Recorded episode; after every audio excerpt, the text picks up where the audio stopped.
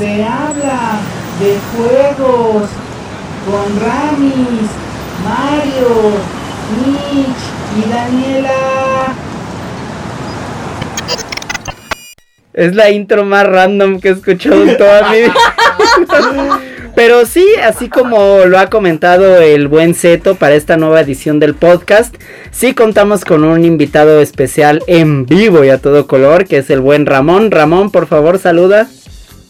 ¿Qué tal? ¿Cómo están? Toda la bandita de, de Afterbeat. Eh, un placer estar por primera vez aquí en, en, el podcast, acá a la distancia. Bendita tecnología que nos permite estar eh, cercanos a la distancia. Y pues nada, tenemos un tema eh, bastante sabroso. Me da mucho gusto participar por primera vez en este podcast y, y, con este tema que va a estar bastante, bastante rico. Excelente, de hecho sí es todo un tema, tan excelente tema que Mitch ya tiene su bonaizote en la mano y no es mentira, de hecho vamos a subir este como historia After Beats la imagen del buen Mitch este con su bonaizote. Es correcto amigos, he tenido la suerte y la fortuna hoy, hoy es un gran día y pues qué más coronarlo con la participación del hermoso Ramis. Eh, bienvenidos sean al podcast número 7. Eh, Danun, por favor. ¿Sí? Sé que estás aquí. No. Te veo. Obvio no. Por Es, favor. es que se está tomando selfies. Es un holograma. Autofoto. O sea, hello, yo no estoy aquí, güey. Obvio. Ah, porque aparte ¡No es descubrimos cierto! que Daniela es No es fresa. Fresa mal pedo de las que No ocupan es, no es cierto. sirvientes. No es Sí, cierto. que compra negros y todo eso. Después va a decir que trafico con negros. Y lo hace. ok, Pues sí, no, lo- no lo dudaría, no lo dudaría. de, de hecho nadie lo duda. Y es por eso que a partir de ahora vamos a hablar así, ¿ok? Ah, guau, y, y el podcast únicamente se va a poder reproducir en Coyoacán, güey. Así. Y en iTunes, por favor, güey. O sea. Tipo, vamos a empezar a hablar, güey, de las ofertas que hay en el palacio. Oh, y esas sí son pedradas. Hizo así como asco porque, pues, obvio, ofertas, qué naco, güey. O sea, hello, Full, güey. full price, güey. Meses sin intereses. ¿Qué es eso, güey? O Eso sea, aprietas, hello. güey. Eso es de prietos, güey. Si preguntas por el precio es porque no te alcanza. Exactamente. Oh. O sea, aquí todo de contado y así en friega, güey. No, bueno, güey. ¿Cuál hot sale? Tarjetas negras. Pero, pero bueno, este Mitch, díganos, ¿de qué vamos a platicar el día de hoy antes de seguir divagando tan intenso? Por supuesto, hoy vamos a hablar de un tema eh, de bastante introspectiva. En realidad es eh, un ejercicio que deberíamos de hacer todos como videojugadores. El tema es ser críticos con las sagas que nos gustan. Eh, obviamente no vamos a abordar todas, únicamente vamos a tener eh, cinco perspectivas diferentes. Eh, una de cada una de nosotros. Y bueno, pues va a ser básicamente un roast a nuestras sagas favoritas ever. ¿Qué te parece, Ramis? Oh, facilísimo, yo toda la vida le he tirado mierda, entonces, ¿eh? Pues, pues comencemos contigo, Ramis. Por ejemplo, ¿qué series consideras tú que pues la han cagado en diversos momentos de la vida? Tengo dos series que son, eh, bueno, tengo tres series favoritas, pero creo que dos sí han cometido muchos, muchos errores y es en las que me enfocaría eh, el día de hoy. Principalmente, y sin lugar a dudas, Castlevania. Este, Castlevania inició como un juego un tanto oscuro, limitado por, por lo que había en la época del, Nintendo, pero incluso cuando llegó aquí a América algunas cosas eh, se, eliminaron de la versión americana, ¿no? En comparación a la japonesa. Recuerdo al inicio de, de Dracula's Curse que cayó un rayo y partía una cruz y total que estaba este Belmont y demás y la cruz pues ahí sigue apareciendo en la versión americana pero no, el rayo no le hace nada ni demás. Entonces había como que ciertas cuestiones que quitaban y, y Castlevania eh, es una saga legendaria, ¿no? Ha estado en la mayoría de las plataformas, en la mayoría de las consolas, ha tenido muchísimas entregas. Eh, esta semana que ha estado tan de moda Kojima, cuando yo empecé a odiar a Kojima, a, a modiarlo fue precisamente con, con Castlevania Lost of Shadows, porque esperaba mucho de esa saga, de, de, de esa de esa parte de la historia de Castlevania, de ese rayo, porque tenían a Kojima como guionista. Y si algo tiene Kojima es ser muy, muy buen guionista. Creo que a mí me gusta mucho más de, de guionista o de director que de productor de juegos, ¿no? Oye, Entonces, Pero, Sí. perdón que te interrumpa, pero a ver, entonces coméntanos, ¿por qué, eh, ¿por qué Castlevania? ¿Qué es lo que ha- hace que sea tu favorito y no sea ah, eh, Dance Dance Revolution. No, no, no, a, a eso precisamente iba a, eh, ¿cómo se llama? A sumar este punto. Eh, en, en, en ese reboot de la saga, Castlevania dejó de lado toda la historia que habían generado, todo el lore que habían generado en las entregas anteriores y que fue a mí lo que me gustó. Eh, tenías personajes icónicos maravillosos desde, desde los clásicos del mundo que conocemos, ¿no? Claro. Pero algo que a mí me molestó mucho fue que dejaran de lado la, el inicio de la, de la saga que vimos, no al inicio de los videojuegos, sino lo que lo vimos después, que es este la, la parte de, de Matías eh, Crombie y, de- y de Leon Belmont, ¿no? ese- ese es el, ese es el primer Belmont que se enfrenta al mal encarnado y Matías, spoiler, a ver, de hace como unos 15 años, ese es Drácula, ¿no? De él nace Drácula. Entonces, toda esa parte de la, de la saga y de la historia de Castlevania, que a, mi punto de vista es su gran fuerte, sumado al, al gameplay, a, la forma de que se juegan los, los Castlevania, que fueron junto con Metroid, este los, los que crearon Symphony of the Night y, y, y Metroid, fueron los que desarrollaron este género del Metroidvania, ¿no? De, de los escenarios en donde puedes avanzar derecha e izquierda y tienes que regresarte para, eh, después de consigues un ítem para poder pasar a otro lado y demás. Pero todo esto que, que se había creado en, en la saga en Castlevania, toda la historia que, que tenía de trasfondo, todos los personajes, que había unos que a lo mejor pasaban sin premio y gloria, pero la gran mayoría eran demasiado, demasiado buenos y muy carismáticos, con la llegada de Lord of Shadows se fue para, para abajo, ¿no? Y de ahí, de ahí vino la debacle totalmente de Castlevania, porque incluso en las series de, de, de portátiles en el, en el 10, lo siguieron intentando, ¿no? Y siguieron haciendo como, como que lo que ya veníamos consumiendo y demás, pero la calidad con la que se fueron produciendo los juegos eh, bajó mucho, ¿no? Las historias dejaron de ser historias llamativas, si bien la acción se mantuvo, y creo que eso fue un gran acierto que, que no se ha perdido a lo largo de la saga, eh, la historia que era su, su otro punto fuerte, de plano totalmente, eh, y fue precisamente en esa salida de, de- de esos juegos donde vino el debacle, el la- hacia abajo, ¿no? Y, y no lo digo nada más yo, no, sino que la gran mayoría de, de los fans de, de Castlevania odian es- estas entregas y sienten que ese es el punto eh, más álgido ¿no? de, de la saga. Y, y realmente, digo, yo soy muy fan y, y he jugado todos los juegos y la verdad es que creo que si sacan los otros lo seguiré jugando, pero no te puedes negar a que las cosas las, las hicieron mal. Y Pokémon, igual, ¿no? O sea, el- la fórmula se fue desgastando a lo largo del tiempo y ni Nintendo ni Game Freak han apostado por, por innovar algo, ¿no? Sino que han, han tomado como el, el tema de si no está roto no lo repares. Eh, Pokémon es una saga que sigue generando millones de dólares a, a las empresas que están relacionadas con, con ellos y lo seguirá haciendo, ¿no? Hasta ese grado de que pues, estamos a un par de meses de, de recibir una nueva entrega ahora en Switch de, de las historias de las sagas, digamos, principales de, de Pokémon y va a vender como pan caliente, ¿no? Pero Y que- si te pones a pensar de lo que podíamos o de la emoción que nos generaba al inicio, de la novedad, de las cosas nuevas que iban agregando, la cuestión competitiva, eh, cuando empezaron a, hacer como diferentes estilos de batalla y todo demás, y llegó un punto en el que ya no se innovó, simplemente nada más era una mejora, la clásica mejora de 150 o 200 más Pokémon, eh, algún agregadito extra en, en las batallas que pasa sin pena ni gloria en cada versión, pero es lo mismo, ¿no? O sea, es lo mismo, es el niño, es el, y sea, inclusive hasta la edad, entonces el mismo niño de 10 años que llega a una nueva región, que quiere ser el mejor maestro, el mejor entrenador Pokémon, que le regalan su Pokémon, que tiene que ir a vencer a los a los ocho gimnasios. En Alola se supone que le dan ocho gimnasios, pero igual a los ocho, digamos, como personajes principales que te, que te, te enfrentabas, pues valga la redundancia, eran ocho también. Entonces, es así como que, por más que lo disfrajen y por más que lo quieran poner de, de otra forma, no han innovado, ¿no? Y nos vienen entregando lo mismo que veíamos este eh, desde Red, Blue y Yellow, lo tenemos ahora con este con Sun Moon y Ultra y Moon, ¿no? Entonces, es cansado, es muy tedioso. Eh, eh, esta, esta poca o nula innovación o poca imaginación de hacer las cosas diferentes, eh, no sé, a mí creo que es un, un grave acierto y se tiene que, aunque los he jugado y aunque inclusive los tengo, no se tiene que decir, ¿no? Los compras a lo mejor porque pues me gusta el competitivo, porque ya es así como que una, una cuestión moral, ¿no? De que sale un juego nuevo y lo tienes que comprar, pero realmente tiene, tiene muchos detalles que, que podrían mejorar. Se intentó algo con los juegos de GameCube, eh, que, que en un momento cambiaron un poco el estilo de, de, de juego, inclusive la historia, y se agradece, pero pues volvemos a lo mismo, ¿no? Eh, regresamos a, la misma historia de, siempre de, de atrápalos a todos y vence, arma tu equipito y vence a quien te ponga enfrente.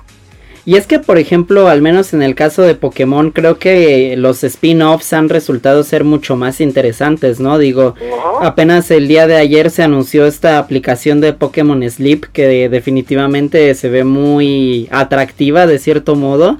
Y pues ya yéndonos incluso más atrás, eh, no sé, se me ocurre, a la- se me viene a la mente Pokémon Snap, que a, a mi parecer sí fue un spin-off demasiado ah, interesante y refrescar esta fórmula de personajes que amamos, ¿no? Pero, bueno, al menos yo ahí siento que no, no, eh, es la minoría. Porque por cada Pokémon Snap tenemos 3, 6 Pikachu. Entonces, Sí. eh, ahí creo que también es una, una perspectiva de qué es lo que queremos consumir con cada una de las entregas. Ya se ha visto que si se cambia la fórmula, los videojugadores también la ponen la ponen errada. Como- ah, exactamente como nos acaba de pasar con Death Stranding. ¿Con, con cuál? ¿Eso no es una película, carnal? ah, sí, de, Oh. de Netflix. El director Hideo Kojima con... Con eh, y el director Guillermo, Guillermo del del Toro. Ajá. bebé. Y pues bueno, Ramis, eh, dime, entonces, eh, digamos, en forma de, de concluir para este Castlevania, dime tres puntos por los, por los cuales tú crees que... eh, Esto va un poco contra tu corazón, pero dime tres puntos por los cuales no recomendarías Castlevania. Ay, Uy, ese es que, qué fuerte, ¿no? qué fuerte, ya tirando el Ya, veneno. sí. Mira, lo, lo primero, y, y haciendo así como que este alegoría al cafecito que, que, que, Uh. que producimos aquí en, en también y, en el que me tocó participar a mí. Que por cierto, que por cierto, amigos, ya está bueno, al momento que se grabó esto, ya hoy se hoy se publicó, pero pues obviamente cuando estén eh, escuchando esto ya ha de haber tenido unas semanas eh, previas en el canal, visítenlo y dime, Ramón. Ramón. Eh, y, y bueno, tomando el tema precisamente de ese cafecito, es la dificultad. Eh, Castlevania no parece serlo, pero es un juego bastante difícil. Recuerdo cuando cuando Dani empezó a, a jugar los de, los de Game Boy Advance, eh, mi recomendación fue que se saltara como que todos los primeros y se fuera hasta Área Zorro. Porque sí, realmente son complicados, ¿no? No es un juego sencillo, son complicados, son juegos que hay que invertirle tiempo. Si quieres conseguir el 100%, tienes que invertirle muchísimas horas para encontrar todo y demás, pero bueno, yo creo que eso sería lo primero. Eh, sería la, la dificultad, sería lo, lo primero. Ujú. Segundo, híjole, tres cosas, es que es muy complicado. Duele, duele, Directo yo a sé. tu Por eso hay que ser objetivos en este Así episodio. es, y no te preocupes, papi, todos van a pasar por lo tendría, mismo. Tendría, tendría que ser también, eh, aunque las historias de los personajes están muy bien labradas, exceptuando, como lo digo, en Lord of Shadows, eh, a final de cuentas el juego es repetitivo y es lo mismo siempre y pasa lo mismo que Pokémon, ¿no? Es el igual, es el, es el héroe o, la heroína que por azar del destino le tocó pelear contra el mal en esa época del tiempo y tiene que adentrarse en un castillo y derrotar a, Drácula, ¿no? Entonces, a final de cuentas lo es repetitivo en cada, en cada entrega es prácticamente lo mismo.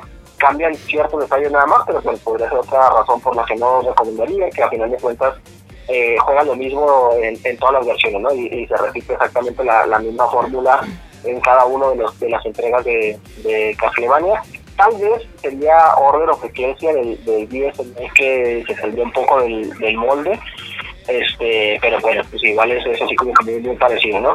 Y tercero, Échale. ya, eh, eh, tercero, creo que la el, el fuerte o digamos lo, lo mejorcito que ha hecho eh, Castle- Castlevania como saga y Konami con esta franquicia no ha, no ha llegado a las consolas eh, caseras. Esto quiere decir, eh, hay muy buenos juegos, Symphony of the Night, obviamente es eh, el, mejor, ¿no? Y es la cima de, de la saga, y está disponible prácticamente para, para todos lados, y ahora con el, con el remake que le hicieron, este, pues ya lo pueden comprar, ¿no? De Silvia y todo lo demás. Pero eh, creo que siento que gran parte de la esencia de, de Castlevania y de este género de Metroidvania está en los portátiles, entonces tendrías que comprarte un Game Boy Advance o un 10 para jugar estos juegos y tal vez a lo mejor no quieras hacerlo, no, no quieres gastar una consola pues ya digamos visita o andar buscando estos juegos, ¿no? Acá este, looteando en, en los tianguis o buscando en internet donde puedas comprarlos porque hay algunos que son difíciles de conseguir y si no los quieres jugar en emulador o en, tu PC, pues a lo mejor sería complicado conseguirlos.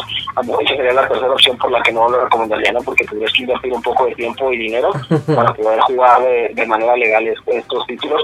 Sobre todo, digo, la parte eh, de, de Red Advance, que siento que es una parte muy, muy fuerte de la, de la historia, sumado al, al inicio de la saga de Nintendo Super Nintendo. Y bueno, nada más para cerrar, Ramis.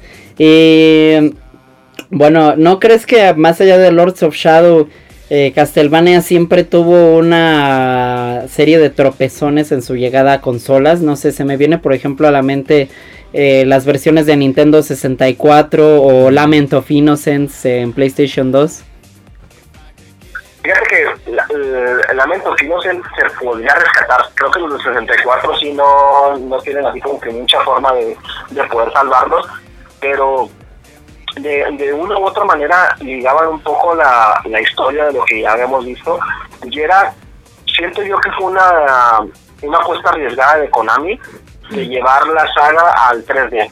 Y les tronó, ¿no? O sea, definitivamente fue así, o sea, les reventó las manos, la gente no lo tomó como que muy este de muy buena manera y eso que prácticamente de juegos que sacaban en el 64 de juego que pegaban, ¿no? Exceptuando Superman y, y, y Mega Man 64 que eran horribles esos juegos. Pero la gran mayoría tenían, tenían su éxito, ¿no? Y sobre todo pues cuando era es una saga con, con ya algunos fans, pues no, no era muy difícil que, que tuviera éxito. Siento que fue una apuesta muy arriesgada porque la, la esencia de Castlevania es mucho la, la si bien la- no es la no es la exploración realmente aunque tienes que regresar que sobre todo ya el, eh, del Game Boy Advance bueno, del Symphony of the Night en delante pues digo, no era el estilo de tener que ir y volver no cosas así y demás. Pero no era tanto la exploración realmente sino era la acción. Y esos juegos de 64 sí apelaban mucho a hacer un tipo Zelda. Tener que andar investigando cada parto tener que ir para acá tener que ir para allá. Y siento yo que eh, fue, un, fue un grave error en, en su momento, ¿no? No estábamos preparados para tener un Castlevania de esa manera. Y sumado este, a que aún con todo lo que se había hecho en juegos anteriores, siento yo que la calidad gráfica de ese juego era bastante, bastante mala. Y ya, habían, ya habíamos tenido ejemplos de otros juegos que se habían llevado súper bien. Y ahí fue muy, muy mala. Y los enemigos, la inteligencia artificial es horrible, ¿no? Si Castlevania se caracteriza por, por la dificultad, ese era un paso por el parque, ¿no? Literal, porque no había como que algo algo que realmente te, te complicara el, el juego. Entonces, yo siento que más bien se fueron por el desarrollo del 3D y que disfrutamos una aventura en 3D, no le salió, realmente en el 64 no le salió, y pues regresaron a, lo, a la fórmula ya ya probada, ya ya vista, ¿no? Que ya habíamos visto durante todos los años, y después pues ya nos entregaron otras historias un, poco mejor, ¿no? Se me va el nombre ahorita, donde salen precisamente estos personajes que salían en, la serie de Netflix, que son como los, los armeros de Drácula, este, Héctor y, se me otro nombre, este, que ese si no me equivoco salió para Play 3 y para el 360, y creo que no, no le hicieron tan tan mal realmente en, en- ese título, ya un título 3D, y pues bueno, ya tuvimos Lord Shadows, que la, la acción a mí me parece genial, ¿eh? o sea, yo no tengo ningún problema con la acción del juego, simplemente que la historia para mí es, horrible. Pero sí, desde el 74, e inclusive, te digo, desde antes también tenían ciertos problemas, sobre todo a la hora de, de, de la regionalización, porque era un juego que apelaba mucho a las cuestiones religiosas y a las cuestiones del cristianismo y, y, Sí. y esta batalla contra el bien y el mal, ¿no? Y pues bueno, aquí en América ya sabemos, ¿no? Eh, comunidades y países tradicionalistas, conservadores. A Nintendo no, sencillo. a Nintendo Ajá. no le gusta que pongan a Jesus en sus juegos. No, hombre. Ajá. Entonces era, era a final de cuentas demasiado complicado este, lograr que la misma esencia del, juego, del título japonés, se sintiera acá, ¿no? Creo que hicieron buen trabajo al inicio, pero igual cuando comparan los dos, los dos, este, las dos vertientes, ¿no? Las dos caras de la moneda, la, la oriental y la occidental, pues sí, es totalmente distinto, ¿no? Y se pierde un poco de la esencia de lo que intentaban hacer con, con esta saga de juegos. Perfecto. Muy bien, pues esa es la opinión de Ramis acerca de Castlevania. Como pueden ver, hay que ser eh, lo más objetivo posible a pesar de que amemos por completo una saga. Y ahora nos vamos a ir con la opinión de nuestra Tlatuani. De nuestra Tlatuani Daniela Elena, que se nos está quedando viendo con cara de, oh demonios, Este- voy a hablar de Resident Evil y me va a doler. Eh. No, no me duele, se los juro que no me duele. De hecho, yo soy de las primeras que digo que ya, que la saga ya debería de morir. Este, se los juro. De verdad soy muy fan y sí, sí, este, consumo el 80% de lo que de lo que sacan de Resident Evil. Este, pero ya es una saga que debo de morir. Eh, creo que yo no estoy en contra de que haya evolucionado porque si recordamos obviamente los primeros pues era mucho de exploración, pero pues era con cámara fija, era de ir y venir, era demasiado backtracking, demasiado. Este, y, y aunque bueno, sí llegó mucho para imponer lo que es el, el género pues de- del, del zombie y de lo apocalipsis y todo esto.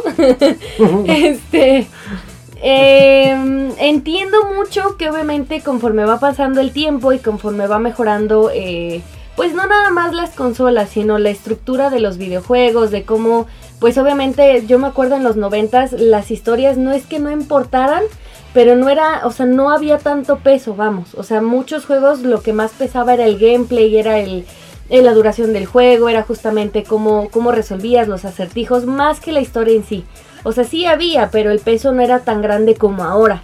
Ahora creo que ya lo que predomina más en los videojuegos es más la historia. Y bueno, el gameplay va de la mano, pero básicamente si la historia a lo mejor no siempre es buena, pues es muy difícil que un juego pegue solamente por el gameplay. Entonces, eh, pues obviamente en los 90 sí Resident Evil llegó a pegar, tuvo mucho éxito. Este, ha tenido bastantes remakes. Y algunos son muy buenos, otros no tanto. Eh, eh, todos los que son crónicos, por favor.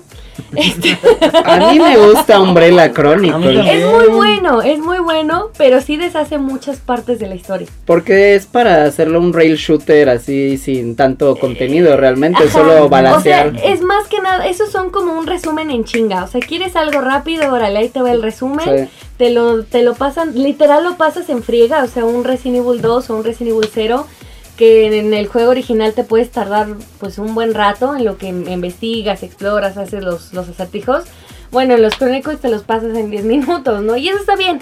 Pero bueno, en cuestión de historia obviamente pues ya no tiene mucho que ver, ¿no? Pues es que iba más Eh, enfocado al gameplay arcade, esos spin-offs en realidad. de hecho, y pues medio para complementar la historia que hacía falta, ¿no? Porque ahí agregaron varias historias que, que, por ejemplo, la historia de Krauser no existía hasta que lo metieron ahí. O sea, te mencionan que Krauser y Leon se Es conocían. canon.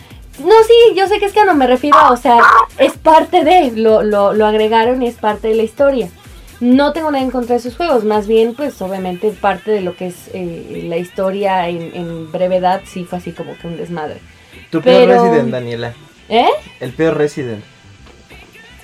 Está cabrón. A ver, no, madre, no está papi. cabrón, sinceramente. Aquí no, aquí va a haber madrazos porque yo sé qué vas a decir, cuál vas a decir, A pero ver. yo lo voy a defender.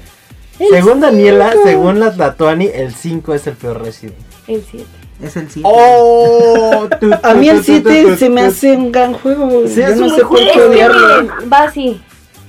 Para mí, Resident Evil 7 es muy buen gameplay. Es muy buen juego.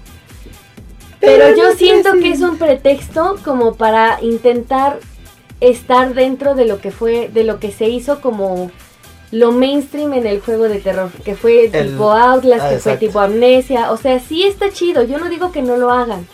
La cuestión es el cómo cuentas la historia. Es que aquí mucho de lo que yo peleo es el cómo haces o cómo cuentas las cosas. Resident Evil 7 peca mucho en cuestión de historia. Te lo juro que si le pones otro nombre y parte de lo que pasa en la historia cam- le cambias algo, ya no es Resident. O sea, Outlast literal. 3. ya no. Sí, literal. No, güey. Sí, o sea, sí, podría sí. hasta fácilmente ser Outlast 20. De verdad. O sea, no es que sea malo el juego en sí. Lo que yo digo es, no se nota que estuvo planeado dentro de lo que es la historia de Resident. De por sí Resident yo creo que nada más han de haber planeado lo mucho tres historias y de ahí dijeron, puta, ahora cómo le hacemos porque como pegó hay que seguir sacando. Entonces, ¿qué hacemos, no? Y yo siento que cada, cada historia que iban sacando se empezó a despegar, a despegar porque ya no sabían cómo mantenerlo. Y para mí Code Verónica es de los mejores juegos que tiene, pero ya fue lo último cansado en cuestión de backtracking, de cómo Ajá, era la cámara sí. en fijo. O sea, ya es como que lo último que dices, puta ya, güey, cámbiame. O sea, está bien chingón, te lo juro, la historia es muy buena, los personajes, todo está muy chingón.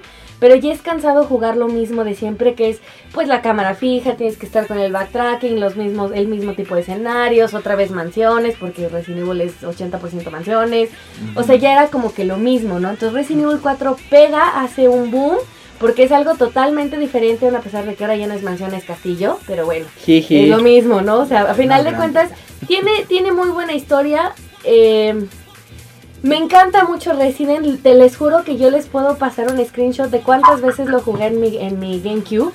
Pero aún así, yo digo que ese juego partió toda la saga. O sea, aún a pesar de que es mi favorito, de que lo amo, lo jugué un chingo de veces, se les puedo recitar toda la historia, me sé diálogos, todo, todo, partió la saga porque literal ya se desprendió de todo lo que era, pues no tanto los zombies, sino ya el terror en sí. Porque aquí ya más que terror es la desesperación, es el estrés de no querer morir, el frenetismo. Cosa que yo recuerdo en los primeros no era lo frenético lo que te daba miedo, era el ambiente, era que no sabías en qué momento te iba a salir Sí. un mono, o sea, todavía creo que me hubiera gustado que hubieran conservado lo que hicieron con el remake de Resident Evil el primero, eh, que los zombies los hicieron Crimson. Entonces, literal, matabas un zombie y decías, ah, ya, ¿no? Chingón. Entonces ibas pasando ¿Qué es y... esta madre del queroseno? Ah, exacto, ¿no? Ajá, y qué ¿para qué chingados? Ándale, güey, y como 10 minutos después de que ya ibas y venías por la misma habitación, de repente se paraban, iban más rápido y tenían garras, ¿no? Y decías, a la chingada, ¿qué es esto, no? Ajá. Entonces, eso lo hubieran, cosas así hubieran rescatado y hubiera creo que funcionado y ya no sientes tanto el frenetismo, ya últimamente es lo frenético lo que resalta mucho para Resident y entonces a mí ya se me pierde mucho el, el encanto. Entonces es una saga que casi todo lo que saque lo, lo consumo. Pero definitivamente ya se perdió. O sea, yo creo que a partir del, del 4 se empezó a perder. Hay juegos muy buenos. Yo, de hecho, sí, no me gusta el 5. Creo que es de los más aburridos. Oíla, Perdón.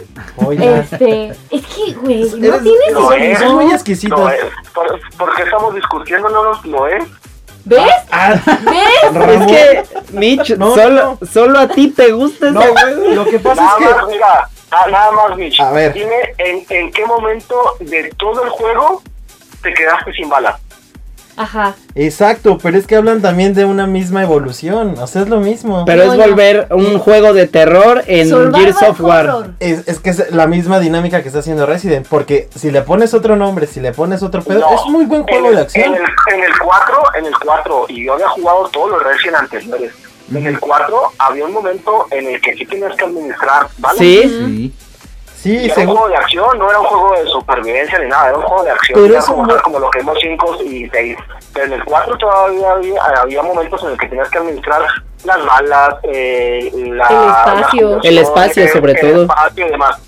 En el 5, perdón, pero yo lo jugué con Agris, lo jugué cuando salió, lo jugué con Agris hace como dos años, lo volví a rejugar, y en ningún momento yo dije, hijo, no, yo no traigo balas. En ningún momento así. Rami. Ando bien fregado para, para que, o sea, me preocupé, híjole, me van a matar. Exacto. No, o sea, yo estaba jugando Call of Duty. es que Ramis, permíteme decir, decirte que mañana mismo te, te voy a ascender, ¿eh? Gracias. pero oye, yo también odio Resident 5 y a mí no me vas a ascender. Ah, bueno, Es que ahí, ahí tienes un- una razón, pero tiene muchos puntos eh, que quizá luego saquemos en otra eh, Por favor. en otro en otro Podcast. podcast, pero tiene muchos puntos a favor, o sea, esta parte de la acción, esta parte del cooperativo simultáneo, esta parte de uno de los mejores mercenarios y Sí. lo que quieran podemos hablar, eh, pero bueno, dejémoslo hasta ahí.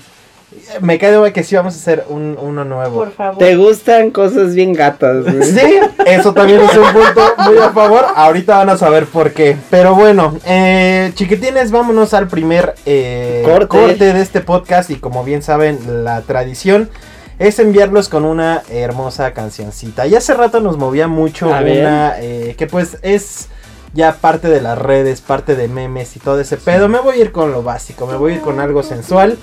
Esto es de eh, Es Tame Impala. de- no, es la de Dancing con Ricardo Ah, Milos. la de Dancing con Ricardo, Ricardo Milos.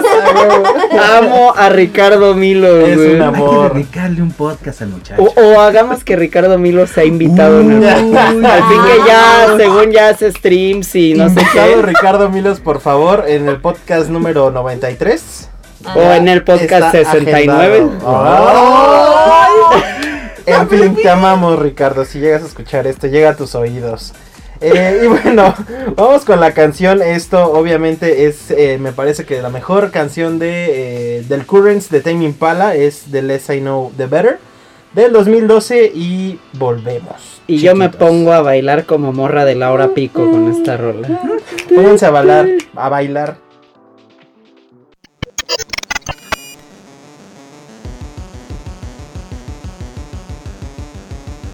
Cero clics y estamos de vuelta en La Regla 34, el podcast de After Beats.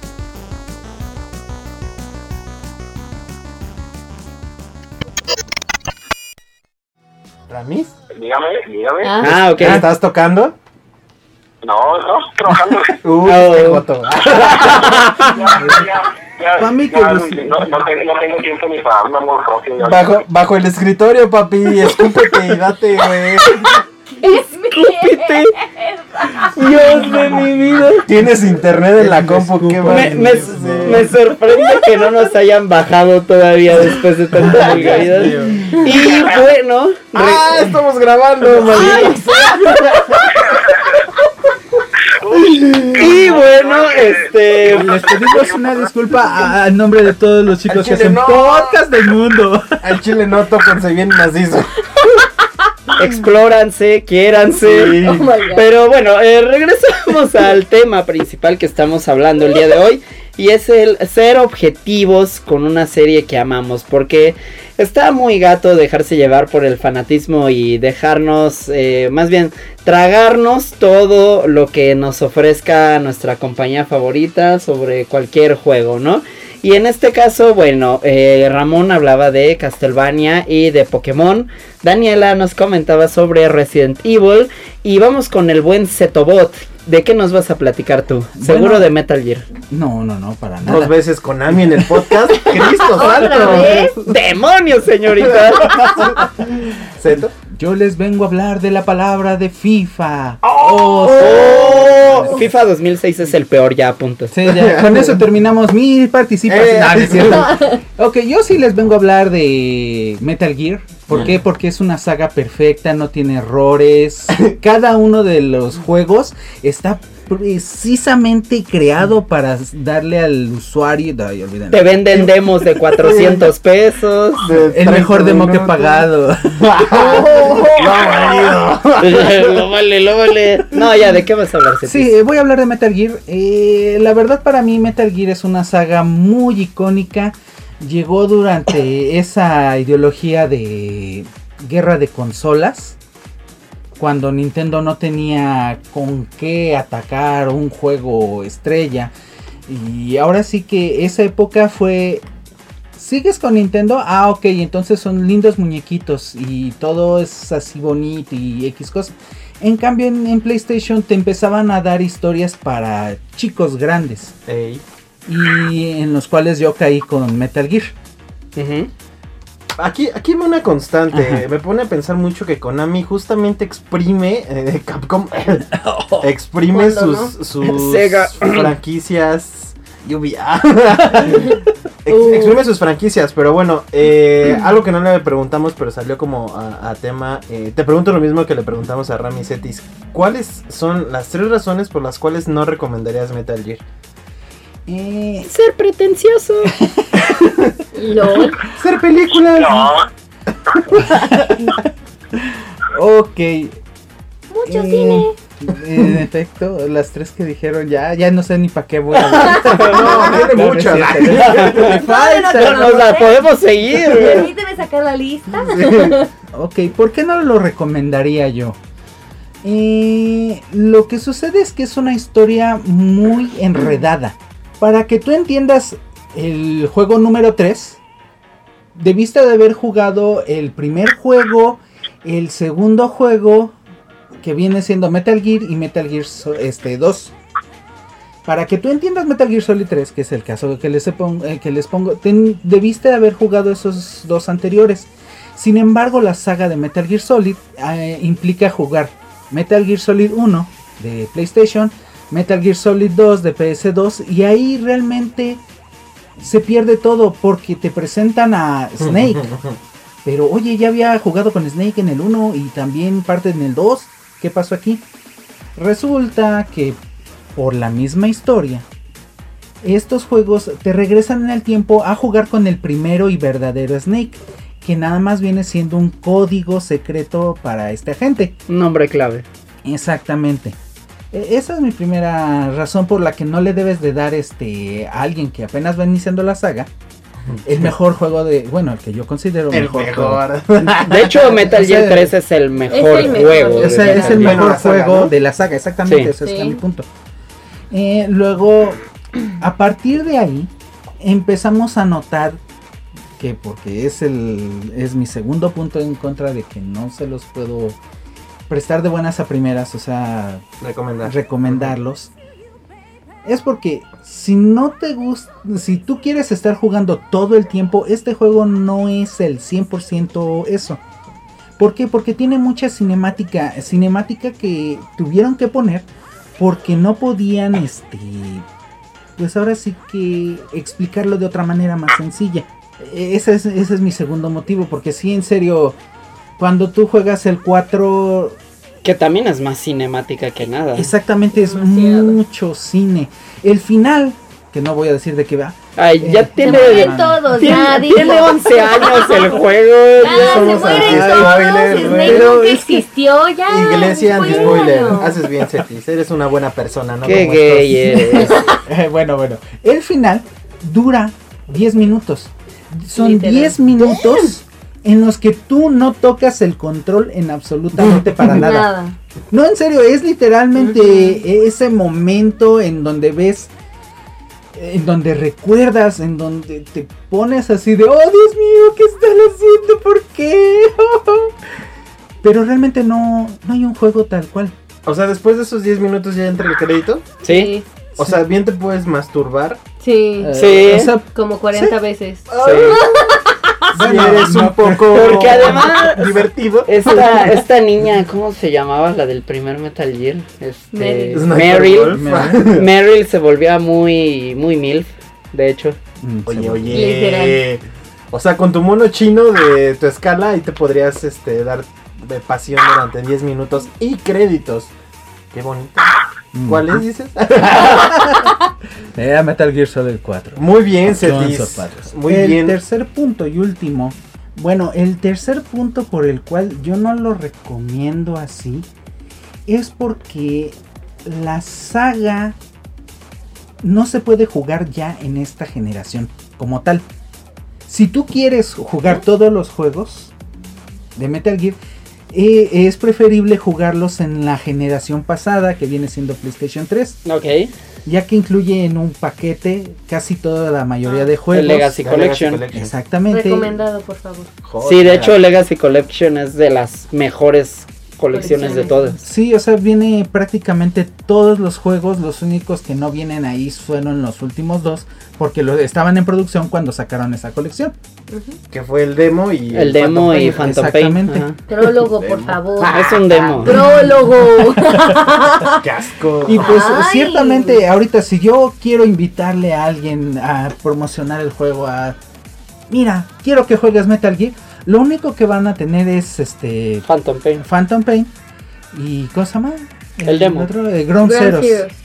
Entonces, estos dos son técnicamente Ape- la mitad del inicio, o sea, ni siquiera es el inicio de toda la saga. Y te deja con dudas de, ah, chis, pero esto, ah, no, es que aquí es cuando debiste de haber jugado todos los demás juegos. Entonces, ¿cómo puedo yo recomendarles algo que sé que está incompleto? Que sé que voy a obligarlos a tener que comprar un- una colección aparte Esa es una buena y razón. una, o sea, no, no, no quiero hacerle eso a un amigo. Qué bueno, de por sí este. Metal Gear 5 se siente inconcluso, ¿no? Exactamente. Eh, el final de este juego es, es muy este. Te falta llenar huecos. No es cierto, yo conozco a alguien que te diría todo. Ah, sí. Saludos. ¡Oli! Pero la verdad, en lo personal sí. No, no, no me terminó de convencer el final. Ya me lo sabía desde antes por la historia del primer Metal Gear. Es que pues ya no Es podía tener otra O sea, sí, conclusión. pero eh, esperaba ese algo más de este juego. Ok. Eso que se alcanzó a escuchar de fondo fue la cerveza de Daniela Elena. La verdad sí no tuvo temor de Dios alguno en ocultarlo. Y le vale. Salud. y pues bueno, eh, Papi Mario te toca. ¿A quién vas a acribillar y por qué? Ah, yo sí voy a acribillar a Sonic, la verdad. Este, Sega. Sega. Sí, de hecho aquí Te tenemos una quiero, cajota. Mario. O sea, Estás junto a su caja. estás junto a mi Yo caja gigante de Mario, Digo, Sonic. yo también jugué Sonic. Dijo Mario. ¿no? Ajá, ¿Cómo lo odia, güey? Me, ¿Por me, qué? me está balaseando. ¿Por qué lo odia? No, no es cierto, sí lo jugué. Eh, Está bien que se retrasara la película, pero ahí viene. Está bien que esté Qué culero, pero... bueno ¡Ah! que se retrasó, sinceramente. Sí, qué bueno que Sí, se es Tres mil veces. Me Pero dio bueno. miedo el sí. muñequito. Sí, estaba Bendito Dios. Bueno, la verdad yo entré a la onda de Sonic ya muy tarde. Eh, yo entré con los juegos de Game Boy Advance que realmente son muy, este, pues muy similares a lo que habíamos visto antes en el Sega Genesis, ¿no? Este, tal cual juegos de plataforma, súper frenéticos, rápidos, este, de mucho reflejo, pero que a su vez tenían escenarios coloridos, eh, acción constante, etcétera, etcétera. Eso fue lo que a mí me enamoró de Sonic y hasta la fecha creo que los juegos en 2D son los mejores. Pero cuando hizo su paso al 3D, a diferencia de Mario, la verdad es que lo hizo de maneras muy mediocres. Mucha gente todavía sigue alabando Sonic Adventure 2, por ejemplo, y a mí me parece un juego muy, muy pobre en todo lo que es, ¿no? O sea, rompe el ritmo de una manera brutal. Eh, e inicia con un escenario bien bueno. Te persigue un camión y tienes que huir de él. Y la canción de fondo es ya un clásico. Pero de repente entran estos niveles de Tails donde tienes que disparar cosas. Estos niveles de Knuckles aburridísimos donde tienes que encontrar las, las, esmeral las Chaos Emeralds. Em, todo eso es tedioso y en general Sega nunca supo hacer un buen juego 3D de Sonic. nunca, nunca ha sabido hacer el salto como debería de ser.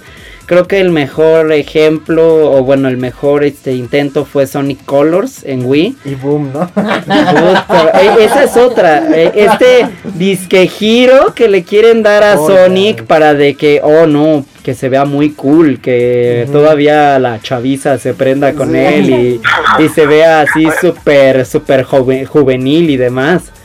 Pero pues eso solo termina enterrando al personaje.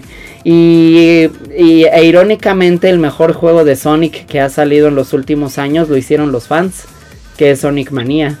Porque el, gru- el grupo desarrollador detrás de Sonic Mania fueron convocados por haber hecho anteriormente varios este, mods de juegos Oh. viejos de Sonic. Y por ejemplo, ese mismo año salió otro juego de Sonic que sí hizo Sega, no recuerdo ahorita el nombre, pero mm, le fue terrible tanto en ventas como en crítica porque una vez más no supieron aprovechar las cualidades del personaje al darlo en 3D. Y pues sí, es uno que han estado matando de mil y un maneras, explotando sin sentido alguno y, y duele ver una mascota de la infancia morir así. Que creo que también es un pecado de las empresas estar exprimiendo a más eh, sus personajes, sus juegos. Creo Ay. que no puedo yo contar cuántos putos juegos hay de Sonic. O sea, si sale uno mañana, no me entero porque en realidad no sé si hay un- un- una continuidad. Si hay, eh, vamos, que tenga que comprar como uno en específico. Es sacar la producción constante, ¿no? Sí. Y son de los mismos güeyes que se quejan del FIFA. Pues FIFA trae números al menos, güey, sabes por dónde empezar, pero Sonic está complicado, ¿eh? Sí, y luego también Sega tiene el gran problema de que lo quieren usar todavía para su imagen de todo. Por ejemplo, vemos este compendio de Genesis que salió al principio a principios del año pasado y la imagen Sonic. Sonic. Este tenían un excelente juego de carreras que era este Sonic and Sega All Stars, o sea, Sonic ante todo. Y desecharon ya lo de All Stars porque había personajes de otras franquicias como Monkey Ball, Crazy Taxi, hasta un zombie de House of the Dead. Vaya. Pero ahora ya el juego de carreras es solo de Sonic. Entonces es regresar a lo mismo, volver a explotar a un personaje que creo yo ya dio todo de sí. Ujú. Que lo maten ya. Pues sí, la verdad es que así, que lo maten ya. Sí, Por de verdad hay favor. juegos que ya les juro. Sí. Y pues bueno, creo que eh, tengo- Es tu turno. es mi turno. eh, a sorpresa de muchos, como no sabían, me encanta Assassin's Creed. De hecho tiene un tatuaje de Assassin's Creed. Parecido, pero sí me quiero hacer uno. Y pues bueno, esa es una franquicia a la cual se pueden acabar de todo, así, cabrón, cabrón. Y bueno, lo principal. mm, yo me voy a ir directamente a por qué no debo de recomendar Assassin's Creed. Primer punto, es el juego más repetitivo que se puedan imaginar. Haces lo mismo durante Todo el tiempo. 20 horas, lo mismo. Está muy cabrón ese pedo. Segundo, no tienen un respeto por eh, la continuidad de los personajes. Yo alguna vez le comentaba al buen Mario que el problema de los últimos juegos, de los juegos que son efímeros, es que no hay un personaje. eh, es decir, no te puedes encariñar. ¿Por qué Ezio eh, de la saga de europea es muy querido? Porque pues tuvo una continuidad, le dieron un peso, le dieron varios juegos y es ahí donde te encariñas. O sea, sabes que si va a salir un juego nuevo, es... eh, pues va a salir con tu personaje que en el pasado le ayudaste a hacer cosas, ¿no? Eh, y creo que esta, esta forma de estar cambiando protagonistas no le ayuda nada a la saga, sería mi punto número 2. el quitar el background de la, de la historia, digamos, eh, actual de Desmond Miles, creo que también me parece un pecadísimo. Y pues en el tercero que... eh, últimamente, si bien en apartados gráficos, que creo que es el, el fuerte de Assassin's Creed, as- eh, apartados gráficos, eh, cuestión de, de calidad en las estructuras. eh, la dirección de arte. en la dirección de arte es genial. O sea, son, son equipos enormes trabajando en ese pedo. Creo que ahí el que me diga que un Assassin's Creed es feo está pero súper pendejo. Assassin's Creed tiene... O sea, para pronto, ¿no? Lo que pasó con Notre Dame. Creo que el trabajo que hacen los... eh, déjenme llamarlos exploradores. eh, la gente que hace como el mapeo de las estructuras. eh, el contenido historiográfico que tiene, puta, eso es lo valioso, eso es por lo cual me llama la, la saga. Si bien me dices, es un juego bueno para jugar, no. Y ahí me lleva al tercer punto, no tiene una chingada de dificultad, o sea, es como de... Toma, güey, el control, aprieta la palanca y, y con A. Y De- lo pasas, güey. O sea, no, De, de hecho, lo cagado es que yo solo tuve problemas con el juego porque mi control ya no estaba sirviendo. Entonces, de repente se cambiaban las armas entre sí y sí era difícil. Era la única forma en la que podía morir. Exacto, sí, es que no, no tiene gran ciencia, Assassin's Creed no tiene gran ciencia, sin embargo, si eres un amante de la historia, si te atrapan este pedo de, de visitar, eh, pues, Cultura. culturas, es una oportunidad excelente, creo que es lo más cercano que tenemos en todo, o sea, no hay filme que nos acerque tanto como estructuras originales que podamos explorarlas bien. Y no me pueden decir ni un solo juego que presente eh, cosas tan exactas como lo que presenta Assassin's Creed en Odyssey en Grecia, en Origins con Egipto, en Europa, en América, en donde quieran. Sí, sí. Y bueno, toda esta parte de la fauna, la flora, eso me parece extraordinario. Sin embargo, en valor de juego no está chido. Parecería un juego de exploración. Tristemente, porque la historia, pues como les digo, mi punto número uno, es repetitiva. Y pues siempre es como de... Ve a matar al malo. Y así como de... Ahí rompe un poco la regla Assassin's Creed Rogue. Ese tiene un poco más de historia y te hace eh, poner cosas en matices, eh, porque pues ya nos habían acostumbrado de que los asesinos son buenos, los templarios malos, ¿no? Pero esta parte es donde dices, verga, no todo es tan chido. Y creo que ese es el que recomendaría como, como la mejor historia. Y pues sí, Ubisoft y su eh, problema con Assassin's Creed, que si lo hacen anual, que si no, creo que los gamers, eh, los que más se quejan son los que no conocen la saga, que se suben al tren y pues bueno, creo que los que sí lo valoran, pues eh, son los que estamos pagando. Bueno, y los que bailan Just Dance también están Just pagando. Dance. Gracias, sigan bailando porque pagan la producción de esas. Sí, de hecho, ya están, paga todo. ¿Sabes, ¿Sabes qué? También siento yo en es una saga a la que, a la que he seguido mucho. A, a mí me gustó como buen fan de la historia porque siempre he sido un nerd desde de, de niño hasta la fecha.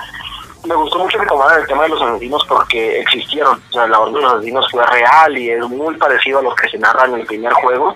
Ujú. Este, inclusive hay historias así de súper cabroncísimos acá, reyes y emperadores que de repente hacían algo malo y uno de los guardias del- de, la Guardia Real que había estado con él toda la vida prácticamente y demás, de pronto se acercaba en la noche con él, sacaba una daga y le decía o sea, que se que hiciera las cosas bien, no, si no la orden del asesino se lo, se lo iba a cargar. Entonces era, era, era algo, o es algo que existió, ¿no? Y siempre digo que ese fue un gran acierto y fue buenísimo cuando iniciaron Assassin's Creed. Pero entiendo, por ejemplo, la cuestión de, de, de los primeros juegos y la cuestión este, en, en las zonas arábicas, eh, en, el, en el renacimiento con Ezio y todo demás. Entendería todavía a Connor y su rollo acá en, en, en la revolución, ¿no? pero de ahí, si bien, por ejemplo, sigue mi juego favorito de Assassin's Creed, que es Black Flag, por arriba de Ezio inclusive, ya la, la orden de los asesinos ya no tiene sentido. O sea, los- ya, ya se había perdido, ya había como que pasado mucho eh, en el tiempo. Y, y, y digo, intentando así como que nombrar, o sea, como manejar la historia de que pues fue una orden que perdura hasta el día de hoy, ¿no? Es que siguen ocultos en las sombras y demás y la verdad. Pero siento que perdió mucha fuerza en la historia, que era que era su punto fuerte, ¿no? Y, y era eh, lo, lo, lo esencial de Assassin's Creed, que era lo que te contaba, pues la historia de, de sucesos en el mundo real históricos eh, embelezados con esta pelea de, de templarios contra contra asesinos, ¿no? Y los nuevos siento que yo ahí, ah, así como que ya, o sea, no me imagino yo una, una orden de asesinos en, en París, así, o sea, no sé, digo, ya como que la revolución francesa sentía yo como que ya iba para otro, otras historias para otro tipo de juegos, no para un Assassin's Creed. No está mal hecho y está muy bien adaptado, pero sí creo que el, el fuerte que tenía de, la, de, de esta lucha de asesinos contra templarios y demás se pierde, ¿no? Se diluye porque pues ya son épocas más modernas en las que ya no cabría tener como, como este tipo de, de personajes andando, rondando por ahí. Sí, justamente, justamente Edward Kenway es el, el menos asesino de toda la saga. Y sí, justo como dice, se pierde pues esta identidad, es lo que convencio- eh, lo que eh, mencionaba acerca de que no hay una eh, identidad, algo que te haga sentir eh, emoción por un protagonista, como pasó con Ezio, como en su momento con Altair, aunque fue poco. Pero sí, no hay un jale, no hay algo que digas, güey, este es mi, mi, mi, mi chido, como Batman, ¿no? Como Mario Bros. Está, está cabrón. Y si nos vamos a los nuevos, mucho más nada para terminar, o sea, porque pues, imagínate, si todo el pedo nació, la Orden de los Asesinos nació con Altair y en esa época, o sea, imagínate nada más unos asesinos en Esparta, así en Grecia. Ahora con, con, con que es un juegazo, eh, y a mí me prendió muchísimo esa primera escena donde estás controlando a Leonidas en la batalla de las Termópilas. O sea, dije, no mames, que verga de esto, ¿no? Pero pues ya no es un Creed, o sea, ya es otro juego de, de acción con ese nombre nada más, ¿no? Exacto. Cosa que pasó con Resident Evil 7, cosa que pasó con Castlevania Lord of Shadows, total, ah, volvemos al, al mismo punto, ¿no? Se desvirtúa lo que fue el juego en un inicio. Metal Gear 5, por ejemplo, también yo fue una decepción enorme cuando lo jugué la primera vez, porque esperaba algo totalmente distinto, ¿no? Y hace muchos años que no jugaba Metal Gear y cuando lo jugué dije, oh, yeah. Eh, mejor ver una película. ¿Qué es esta madre? una- Mejor, mejor ver una película, sí, o sea. Pues bueno, muchas gracias Ramis por eh, estos atinados comentarios. Y pues bueno, hemos llegado al final de, eh, de ¿Tan este... rápido?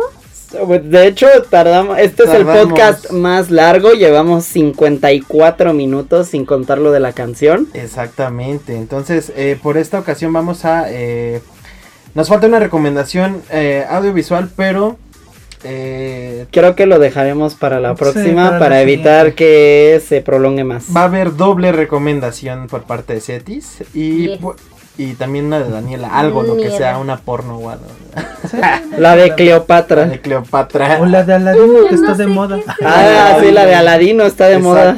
Y pues bueno, agradecemos de antemano, muchísimas gracias por estarnos escuchando otra vez. eh, de nueva cuenta, yo tengo que mandarle saludos al, al buen Isby. eh, ese carnal siempre nos anda siguiendo y reposteando. Y pues bueno, eh, eso ha sido todo por hoy. Eh, recuerden en sus redes, antes de ir a la recomendación musical del buen Mario. Y nos vamos, chiquitines. Dani. Daniela, ¿Yo qué? Tus redes, hija. Ah, este. a las sí. selfies. ya deja las selfies con Dogface. Estoy poniendo mensajes y no. Ajá. Ay, según trabajando en After. Ok. Hello. Este, Bonnie Wolf guion bajo cero en Instagram y Twitter nada más. Es que iba a dar el Facebook, pero la verdad si me agregan a Facebook no me voy a enterar. Porque ya no uso esa fregadera, me da una hueva y además no arranco ninguno de mis compus. Entonces, no, ya. Hay que destacar que Dani anda en un este mood de quiero ¿Porno? mandarlos todos al diablo. bueno, quiere ver porno, ahí ya lo, ya lo dijo todo. Mitch, por favor, tus generales. Claro, eh, arroba Mitvalk, M-I-T-V-A-L-K, en Instagram y Twitter, como siempre. Y YouTube, no, no le hagan caso. No, Instagram y Twitter, por favor. Querido Ramón, Igual también creo que la red donde más activo me encuentro es en Instagram y en Twitter. Me pueden encontrar a las dos como Aricado López, aquí juntito. Y en Facebook igual búsquenme ahí si me buscan Ramón Eduardo López Rey. De ahí los agrego, no hay ningún problema. Igual mi Facebook está abierto, así que no, no, no no pueden ver todo. Pero sí Instagram y Twitter es donde andamos ahí. Igual en todas las consolas y exceptuando el Switch que no tengo tristemente, pero igual en todas las plataformas de juegos, Steam, PlayStation 4, Xbox One, 3DS, donde sea me encuentran como Aricado López también. oye, oye, ¿y en Atari 2600 también te encuentro como Aricado López? No, ahí sí tiene que venir a mi casa a jugar, cabrón. Excelente. Te tomamos la invitación. Seto, por favor, tus apreciables. A mí me pueden encontrar en Twitter como Bellicoseto. Y en. ¿Cómo se llama? Twitch. Sí, en Twitch como Seto Bellico. Ok, nada más se invierte ahí. Sí, Qué exactamente. rico.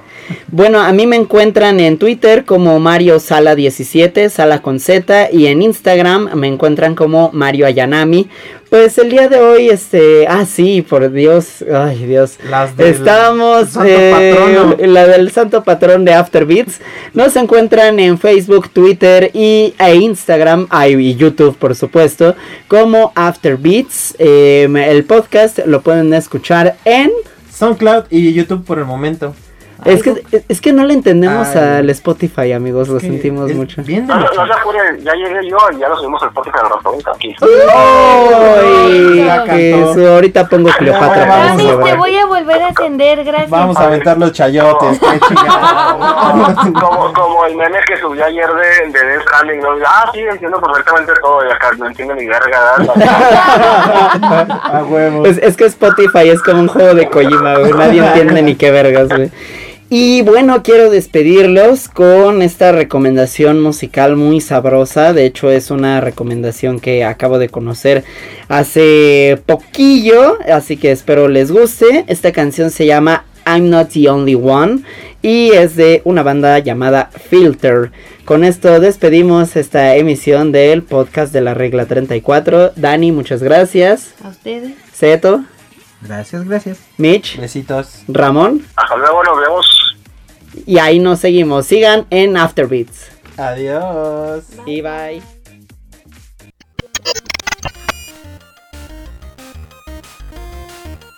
Estás escuchando el podcast de la regla 34, una exclusiva de Afterbeats, donde la sabrosura de los videojuegos se hace presente.